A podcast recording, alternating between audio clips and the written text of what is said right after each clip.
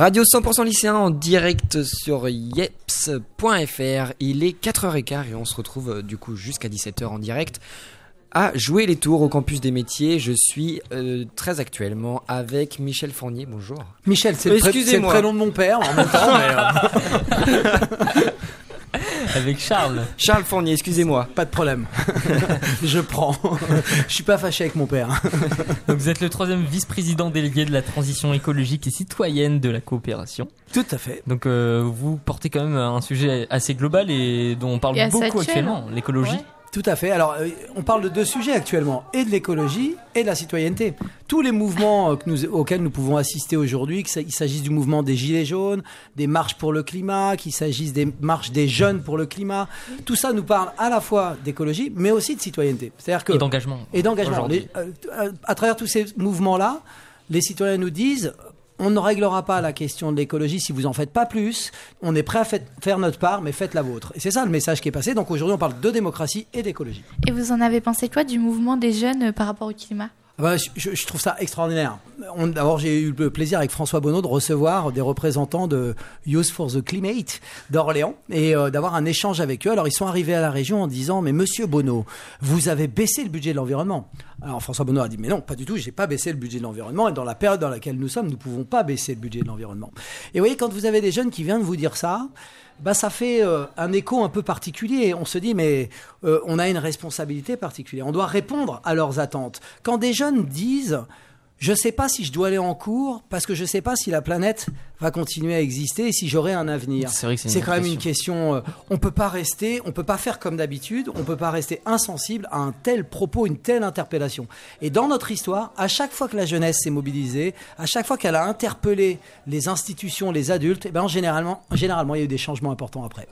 On peut rappeler, Amérique, aussi à plus petite échelle que par exemple au lycée Rémi Bello. Ouais, je vous conseille de venir un jour, par exemple. Ah, mais je, je- je- je prends comme une invitation. Je viens. Tu, tu étais à l'initiative hein, de Bello s'engage. De du Bello s'engage. On a créé Bello s'engage pour le climat. Avec, euh, avec euh, l'autorisation du proviseur qui, euh, qui était tout à fait d'accord avec cette idée. On a fait une conférence pour euh, réunir les problèmes du climat actuel, les petites actions que nous on pouvait faire au quotidien et avec l'intervention de divers acteurs euh, écologiques et économiques. Cette semaine, j'étais dans deux lycées, à Saint-Aignan-sur-Cher, dans le Loir-et-Cher, et au lycée Descartes euh, hier. Le lycée Descartes hier a déclaré la journée école buissonnière pour le climat et l'environnement. Une journée d'ateliers, d'échanges, de débats, de conférences. J'ai été invité dans ce cadre-là. À Saint-Aignan-sur-Cher, c'était pareil, c'était la même logique. Et tout ça nous a donné euh, envie, puisque vous savez, la région va lancer une COP régionale, comme Oui, la COP mondiale à oui. mais à l'échelle de la région. Et, et avec Cathy Munch-Massé, vice-présidente en charge des lycées, on va lancer un défi interlycée pour le climat. Avec l'idée que chaque lycée soit porteur d'engagement dans le cadre de cette COP et que pendant toute l'année 2019, vous puissiez réfléchir à des propositions et que l'accord de la COP régionale que nous allons signer en 2019 eh ben, intègre des propositions qui viennent des lycéens, des défis que vous auriez eu envie de relever. Voilà, donc je crois beaucoup dans le fait que la mobilisation de la jeunesse pour le climat, elle va être salvatrice, elle est indispensable et elle nous met une juste pression. Pour toi, c'est important euh, pour vous de valoriser les actions des jeunes? Mais parce que je, je euh, alors, je, je, je- je crois qu'il y a euh, un risque souvent, c'est qu'on on dit euh, finalement, euh, les jeunes, le monde pour, futur, c'est pour vous, à vous de le préparer. Non, c'est à nous de le préparer pour vous. C'est ensemble. Voilà. Mais pour ça, il faut effectivement que faire avec. Il faut aussi créer les conditions d'un dialogue permanent avec les jeunesses pour penser le monde de demain. Moi, je me sens euh, responsable, pas coupable, mais je me sens responsable de l'état de la- de- de- de- du monde que nous allons vous laisser, qui est en train d'être légué. Et donc, pour travailler là-dessus, je, je- je pense qu'on a besoin d'échanger, de se dire, mais finalement, c'est quoi notre aspiration? Tout à l'heure, il y avait un débat sur le service civique. J'aurais trouvé intéressant qu'on élargisse le débat aux mutations du travail. Est-ce que demain on va travailler pareil? Est-ce que c'est ça que vous avez envie? Comment on pense le travail, l'activité, notre re- relation euh, finalement euh, à l'argent, au bonheur d'une certaine manière? C'est quoi notre futur?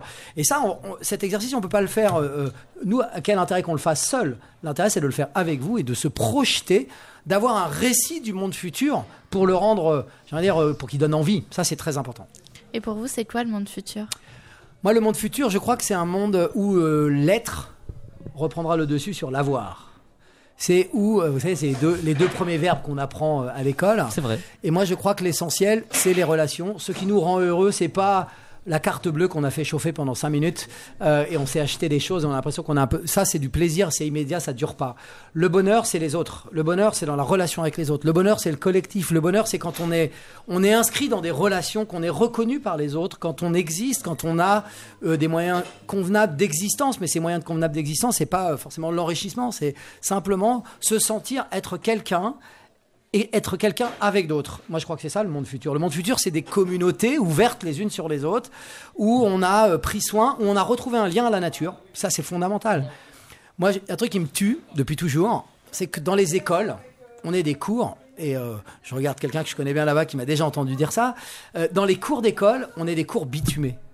Et c'est ce qu'on fait pour que les enfants voient des arbres. On prend un car pour organiser une sortie, pour aller voir trois arbres à l'extérieur. Ah ouais. Vous pensez pas qu'on pourrait avoir dans les cours de la nature un lien direct à la nature qui fait que on va s'éveiller au respect de la nature et au respect des autres, puisque nous sommes un élément de la nature. Moi, je crois beaucoup à ça, à, à réveiller ce lien charnel avec, avec la nature. Donc demain, pour moi, l'avenir, il sera aussi autour de ça.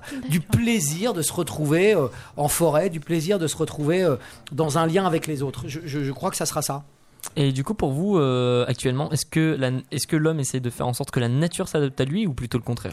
Moi, je pense que jusqu'à maintenant, l'homme a cherché à dominer la nature. Je pense aussi. Et c'est malheureusement euh, ce qui nous conduit dans la situation dans laquelle nous sommes. Et souvent, ils pensent aussi d'ailleurs que la science va réussir à nous aider à, à- à résoudre toutes nos difficultés. Moi, je crois qu'il faut changer de paradigme et de manière de penser. Et donc, il faut sortir de cette idée qu'on va dominer la nature. Il faut réapprendre à vivre avec la nature. Il faut réapprendre à vivre dans ce lien. Voilà, la permaculture, par exemple, c'est une manière de réapprendre le fonctionnement de la nature. Il y a tellement de domaines où on pourrait être inspiré par la nature et trouver des solutions dans la nature plutôt que de vouloir aller les chercher dans une technologie. L'avenir, il sera pas high-tech, il sera slow-tech. Il sera euh, dans quelque chose qui va moins vite, quelque chose qui est moins technologique, mais pour autant producteur de bonheur. Je suis d'accord avec vous là-dessus. Et euh, comment voyez-vous, par exemple, si je prends le cas de Yeps, actuellement, comment vous, le voyez et comment vous voyez son futur? Alors, sur le, le YEPS et euh, les outils numériques en général, je pense que le numérique est un outil d'accélération de nos rencontres réelles dans la vraie vie. Je, je m'explique. Je ne crois pas qu'on va déplacer vers le numérique nos relations, la réalité de nos relations et de notre vie sociale. Il faut surtout pas. Par contre, le numérique peut être un moyen de reprendre envie de se rencontrer dans des endroits. Je, donne souvent cet exemple, et, il est, maintenant aujourd'hui c'est interdit, mais je ne sais pas si vous vous rappelez, il y avait un truc qui s'appelait les, les apéros géants. On envoyait un clic sur Internet, 3000 personnes dans la rue, avec le plaisir de se retrouver, bon, un peu de, de, picoler quand même, hein, voilà, c'est vrai, et donc y avait, ça, ça posait quelques difficultés. Mais ça avait quelque chose d'extraordinaire. Ça voulait dire que les gens avaient envie de se retrouver. Quand euh, euh, il y a euh, des attentats, euh, et c'est beaucoup moins drôle, dans la rue, les gens ont besoin de se retrouver, de refaire société, la fraternité, de se ressentir comme quelque chose de commun. Quand on gagne au foot, ah, on aime, on n'aime pas le foot, mais les gens ont besoin de se retrouver, de célébrer ensemble. Et moi, je crois que le numérique peut nous aider à, ré- à nous réapproprier l'espace public comme un espace des communs, un espace où on fabrique ensemble, où on vit ensemble. Parce qu'on manque de ça. On est séparés sans arrêt les uns des autres, et il faut utiliser tous les espaces qui nous permettent d'être en relation les uns des autres. Donc vous voyez un peu comme le numérique comme une façon d'accélérer aujourd'hui euh, les communications, mais qui est un peu trop peut-être dans, dans la vie, euh, qui, qui crée une sorte de, de virtuel réel. Et le but c'est peut-être de perdre le virtuel euh, dans, dans l'avenir. Exactement, mais, mais de redonner aussi de la force au réel. Parce que Oui. le- la difficulté, c'est que l'espace physique, l'espace euh, public, il est aujourd'hui occupé par deux, deux sphères qui nous bousculent. Un, la sphère, la sphère marchande, c'est elle qui occupe tout l'espace de l'espace public. Quand vous vous promenez dans la rue, qu'est-ce que vous faites? Vous évitez ceux qui ont quelque chose à vous vendre. Vous, euh, vous, vous contournez celui qui va faire un sondage, qui va venir voir. Mais vous contournez aussi autre chose, la pauvreté, qui s'étale devant nous, qui qui a quelque chose d'insupportable. Et on peut pas, euh, on, on aurait tous envie de faire quelque chose. Peut-être pas tous, mais en tout cas, nombreux sont ceux qui ont envie de faire quelque chose. Mais c'est difficile, à chaque fois, c'est un choc. Il faut que l'espace public redevienne un agora, un endroit où on fait des choses ensemble, on fabrique des choses ensemble, on ose être ensemble. Il faut un incident dans les- dans l'espace public pour que les gens se parlent. C'est quand il y a eu euh, euh, voilà, un accident, où il y a eu quelque chose qui a, qui a fait un événement, et c'est à ce moment-là où les gens se parlent. Moi, je crois qu'il faut redonner de la force à l'espace public, aux espaces publics. Alors, c'est pas que la rue, ça peut être euh, un tiers-lieu, ça peut être un café, voilà, ça peut être des tas d'endroits. Mais il faut redonner de la force à ça. On refabriquera de la citoyenneté qu'en ayant des lieux incubateurs de citoyenneté. Ça, c'est très très important. Et moi, je pense par exemple qu'un lycée, et ce que vous faites là, la radio au lycée, c'est faire du collectif, c'est apprendre ensemble. Le lycée, c'est un espace public où on peut construire ensemble, où on apprend à faire ensemble, à être citoyen ensemble. Ça, c'est exceptionnel, il faut le, développer partout. On en a besoin partout. Partout. Bah, pour même vous rassurer, l'année prochaine, euh, Radio 2B, donc la radio de notre lycée à Rémi Bello, euh, va faire une émission en rapport, enfin une émission, une semaine radio FM, euh, mais avec le thème de l'écologie. Donc là, il va y avoir plusieurs choses. Oui, en sur le développement Je suis durable. comblé. Je suis comblé. Je crois beaucoup à la COP. Je voudrais en redire un mot. hein, quand même, cette COP régionale, c'est un événement unique. On est euh, seule région à, à- à lancer ça. Alors, il y en a d'autres qui sont en train de s'y mettre maintenant. Tant mieux. C'est bien ça. Euh, et euh, c'est en gros un accord tous les deux ans, euh, des actions qui vont pouvoir s'engager partout. Et donc, euh, comme je vois que c'est bientôt la fin, un je lance un appel à tous les jeunes et tous les lycéens pour être partie prenante de cette COP. Moi, je vous ouvre toutes les portes pour participer à sa conception, aux actions, mais aussi à la surveillance des engagements que prendront les uns les autres. D'accord. Et j'ai juste deux dernières questions à vous poser. On ne sait jamais. euh, qu'est-ce qui va, qu'est-ce qui vous a donné envie d'être euh, dans l'écologie, d'être vice-président Vous, vous voulez que je vous dise? Moi, je suis né en Sologne. Je ne sais pas si vous voyez où c'est la Sologne. La Sologne, c'est la plus grande zone Natura 2000 d'Europe, mais qui est, qui est devenue un, un territoire privatisé, qui est devenu un territoire de. C'est la capitale de la chasse en plus. Vous voyez, bon, moi, quand je me promenais le week-end, il fallait que je fasse attention et, et aux clôtures et aux, aux coups de fusil. Et donc, moi, quand j'ai vu cette terre se transformer, euh, le fait qu'on n'ait jamais réussi à faire un parc régional naturel là-bas, alors que ça aurait été euh, l'avenir de la Sologne, il aurait pu reposer là-dessus. Le fait que certains aient imaginé mettre des grands centres de logistique, de camions dans ce territoire-là, moi, petit, j'ai grandi dans les bois. Voilà. Et donc, de voir cette Sologne se transformer, ça a éveillé chez moi quelque chose d'assez euh, fort et qui continue aujourd'hui. D'accord, j'imagine.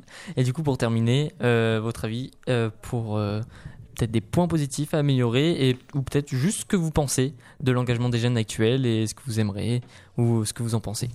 Alors, je, je- je trouve, moi, j'ai toujours pensé que, on a souvent dit, il n'y a pas d'engagement des jeunes, euh, les jeunes ne s'engagent pas. Alors, moi, j'ai toujours eu le sentiment que les jeunes s'engageaient. Par contre, il y avait des mutations dans les manières de s'engager et que euh, souvent, nous, les plus anciens, on avait une vision de l'engagement, corps et âme, dans une même structure, durablement, euh, en séparant la vie privée, la vie d'engagement, comme si tout ça était étanche. Je crois qu'aujourd'hui, ça se passe pas de la même manière. Il y a plein de formes d'engagement. Donc, j'ai envie de dire qu'elle est au rendez-vous. Peut-être si je devais simplement donner euh, euh, une amélioration, c'est que je pense qu'il faut que vous fassiez l'épreuve concrète de- de- d'engagement concret dès, euh, dès le lycée. Je trouve qu'on vous ouvre pas assez d'espace pour faire et fabriquer pour être dans le dans l'agir et moins dans, dans, dans un exercice intellectuel. C'est-à-dire vous permettre, et nous c'est ce qu'on prévoyait à la région, une semaine d'expérience citoyenne. Concrète, je monte un projet, je vais rencontrer des élus dans un territoire, je vais discuter avec des habitants, euh, voilà quelque chose qui où on est dans. Alors ça existe, hein, mais pas assez à mon goût et ça devrait être généralisé, ça devrait être obligatoire dans les apprentissages. Voilà, ce serait peut-être ça un progrès euh, pour que pour que tout le monde puisse euh, faire cette expérience concrète du plaisir de l'engagement. D'accord, super, bah merci. Est-ce que vous avez une phrase pour conclure? Un petit mot? Oui, moi j'ai une phrase euh, qui va me ramener à l'écologie, à l'engagement, c'est on ne change pas le monde sans les gens. Et c'est une phrase de moi, à laquelle je tiens beaucoup. C'est que je pense qu'on est dans un moment, si on veut changer le monde, il faut changer la démocratie. On n'arrivera pas à changer notre destin commun si on n'en décide pas de manière commune. Eh bien écoutez, merci à vous. Merci d'avoir répondu à nos Charles questions. C'était était super. Alors Charles, Michel, Charles. comme on veut. Je Charles prends. Fournier qui était là. C'était super, un grand merci à vous. Bah, merci à vous. Troisième euh, vice-président délégué de la transition écologique et citoyenneté, la coopération. On va donc se laisser. C'était la dernière personne qui passait aujourd'hui. Le dernier invité, le dernier dernier. intervenant, tout ce que tu veux. Exactement. Nous étions en direct de Radio 100% lycéen au En campus des métiers à jouer les tours pour cette journée de l'engagement des jeunes en région Centre-Val de Loire. Avec Yeps. Voilà, je vous conseille d'aller euh, télécharger l'application Yeps, Bien sûr. de la rejoindre, de Sur rejoindre Facebook également et les sur réseaux sociaux. Exact, exactement, tapant Yeps, voilà, tout simplement. Il n'y a pas que ça. hein. Yep. Facebook, Insta, Twitter, euh, YouTube, euh, on a Snap aussi. Et bien sûr, eh bien, on va pouvoir la télécharger aussi, l'application. On va pouvoir la télécharger sur euh, tous les smartphones. Merci euh, à vous tous. Et du coup, on se laisse là-dessus. Très bonne journée et à bientôt sur Radio 100% lycéen.